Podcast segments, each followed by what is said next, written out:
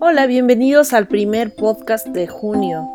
Nos habían extrañado, estábamos trabajando en algunas propuestas multimedia de capacitación y asesorando algunos proyectos a principio de mes. Ha sido difícil, seguimos en la sala de esta su casa, aún en confinamiento, más de 100 días de confinamiento, pero seguimos recibiendo mensajes por WhatsApp de algunos creativos Hoy tenemos un episodio con Carlos Kubli. Él estudió ingeniería mecánica en la Facultad de Ingeniería de la UNAM y realizó la maestría de diseño y manufactura por computadora en la Universidad de Cranfield en Inglaterra y realiza el posgrado virtual de gestión cultural en la Universidad Autónoma Metropolitana. Trabajó independientemente desarrollando aplicaciones culturales multimedia y como cineclubista ha colaborado con los principales festivales de cine en México como crítico, programador, proveedor de contenidos, ha publicado textos especializados, ha realizado más de 200 funciones con presencia de realizadores de ficción, documentalistas, animadores y videoartistas. Dirigió el espacio cultural 78 en la ciudad de Cuernavaca, donde sentó un precedente de nuevas aproximaciones hacia la cultura a través de la música, cine, la literatura, el arte contemporáneo y la gastronomía, a la vez que de manera independiente ha trabajado en la gestión y producción de eventos con festivales de cine, ferias de libros, conciertos, puestas en escena, y exposiciones. Sin más, este es Carlos Kubli quien nos dice, estamos cansados de las pantallas, pero también estamos cansados de demasiado contenido. ¿Hay calidad en la forma? ¿Hay calidad en el fondo? ¿Qué estamos proponiendo? Descubre las habilidades que él nos propone que necesitamos desarrollar para seguir produciendo sobre la línea de la gestión cultural digital. Bueno, eh, las industrias creativas eh, de por sí han estado muy debilitadas por las últimas políticas culturales que se han establecido en México y este, pues fuera de muchas veces eh, también son industrias que también siempre han buscado estar en la independencia. Y bueno, pues yo creo que una de las mayores mm, debilidades es que no no funcionan como deberían al entrar dentro de un espacio virtual. Al final de cuentas, muchas premoniciones que se dieron sobre todo en los años 50 y 60, donde se veía la tecnología como algo que nos iba a facilitar y resolver la vida, donde íbamos a ser más contentos y más, este, eh, más eh, felices con el uso de la tecnología, donde ya se vislumbraron este que iba a haber videollamadas, que iba a haber este envío de información, que iba a haber este em, de alguna manera conexión mayor entre las personas, pues sucede virtualmente, pero tiene varios em, digamos, asegúnes. El primero es que todo lo vemos a través de pantallas y también la pantalla pues llega a ser un recuadro dentro de la realidad real que nos rodea a esta pequeña ventana, pues este, al final de cuentas también está llena de muchas opciones, donde nosotros tenemos eh, cantidad de cosas por ver, escuchar, por leer, muchas veces basura, muchas veces este, notificaciones, correos, llamadas, mensajes, que bueno, pues eh, están todo este tiempo compitiendo por el espacio de esa pantalla.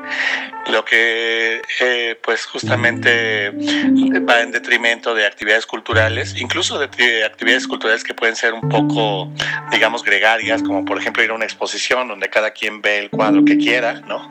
O que cada quien está en el, en el momento que quiere ver de la exposición, pues aún así es, eh, no es lo mismo compartir el mismo espacio-tiempo con distintas personas en una, digamos, vida tridimensional a estar viendo esta pantalla que está tan competida entre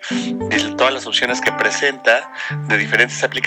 y de personas que están al otro lado de, la, de sus pantallas, eh, de alguna manera buscando o interactuando con nosotros o nosotros, nosotros tratando de ver qué es lo que están haciendo. En ese sentido, bueno, pues es una gran gran desventaja. Por otra parte, eh, esta pantalla pues también cansa. Eh, después de videollamadas, de estar viendo tanta información que nos llegan por redes sociales, de estar viendo este, nuestros mensajes de voz, de texto, que nos mandan distintas personas con distintos asuntos, con distintas eh, necesidades. Algunas son familiares, otras son de trabajo, otras son de amistades, otras son simplemente de que estamos agregados en cualquier grupo de personas desconocidas. Y pues es un bombardeo que está compitiendo todo ese tiempo de esto dentro de esta pantalla, por lo cual las actividades culturales se ven en un espacio pero muy muy minimizado comparado a una experiencia real, a la vez que también este, eh, sensorialmente nunca van a llegar a ese punto y pues bueno, tampoco estábamos preparados como para ofrecer contenidos adaptados a estas pantallas. Ha habido algunas pruebas, ha habido algunas este, interacciones,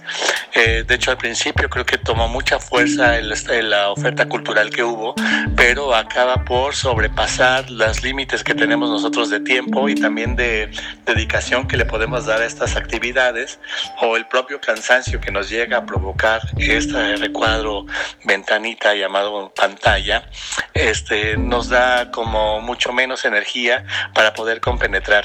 Y bueno, hay artes como las escénicas que simplemente no es lo mismo verlas en pantalla que verlas eh, en la vida real y pues el teatro definitivamente es imposible. Algún concierto que podamos ver en la pantalla, pues es más por la escuchar la música que realmente por la experiencia y este no es lo mismo definitivamente. Y bueno, pues eso ha ido eh, poniendo a la cultura o la actividad cultural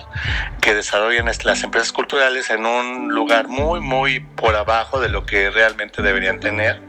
y este esto no sé a dónde nos puede llevar pero sí es peligroso bueno, creo que la gran oportunidad es eh, una independencia tanto de las instituciones eh, formales como, digamos, de las iniciativas privadas, que también siempre ha marcado como el ritmo y la secuencia del sector cultural. Y, bueno, creo que es una gran oportunidad tener como eh, los canales. Lo que creo que ha faltado es como creatividad para generar nuevas propuestas, para generar nuevos discursos, nuevas maneras de, de relacionarnos en, en, torno a la cultura, porque básicamente estamos siguiendo como las mismas fórmulas que se aplican para cualquier otro tipo de actividad y creo que hay que buscar un, un destello que sea más este ad hoc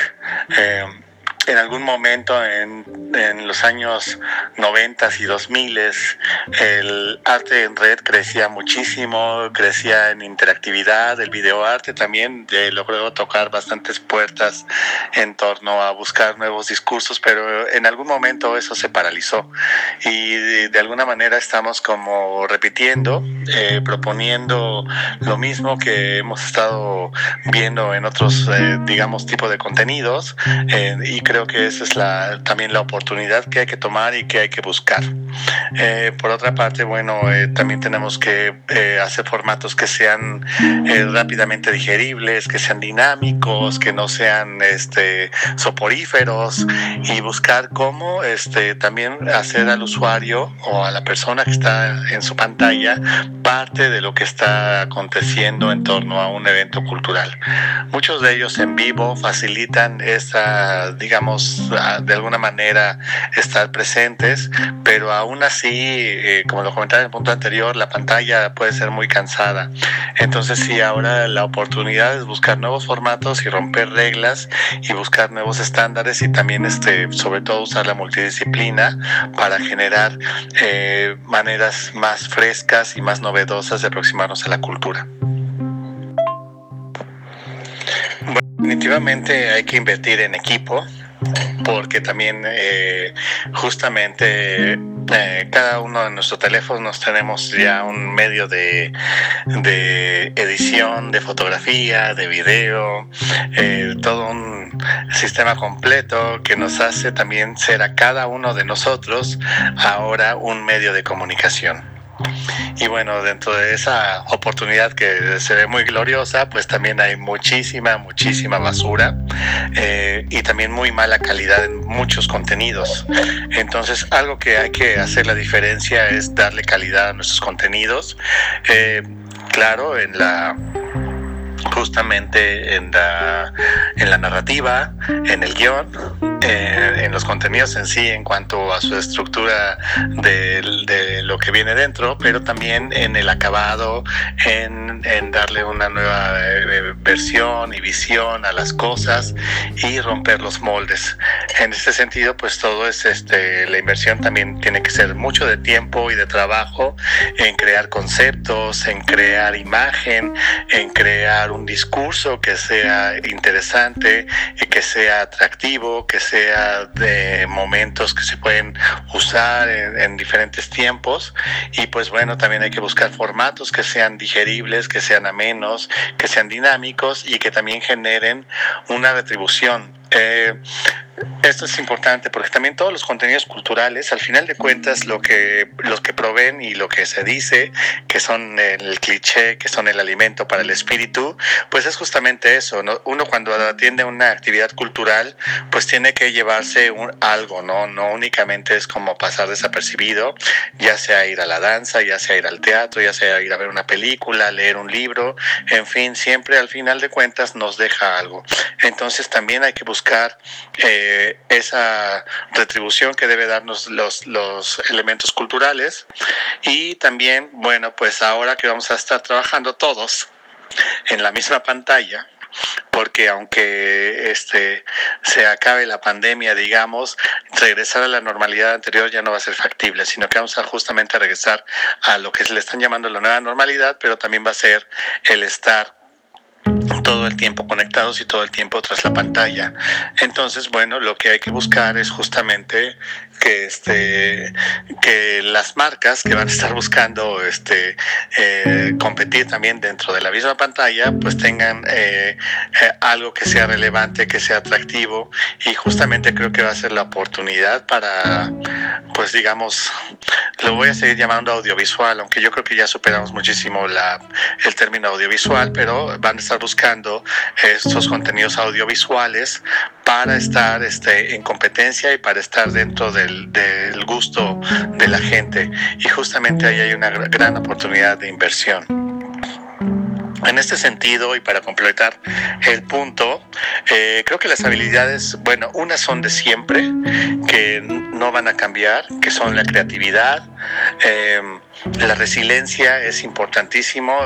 Nosotros dentro de la gestión cultural y bueno, como gremio artístico somos resilientes por, por,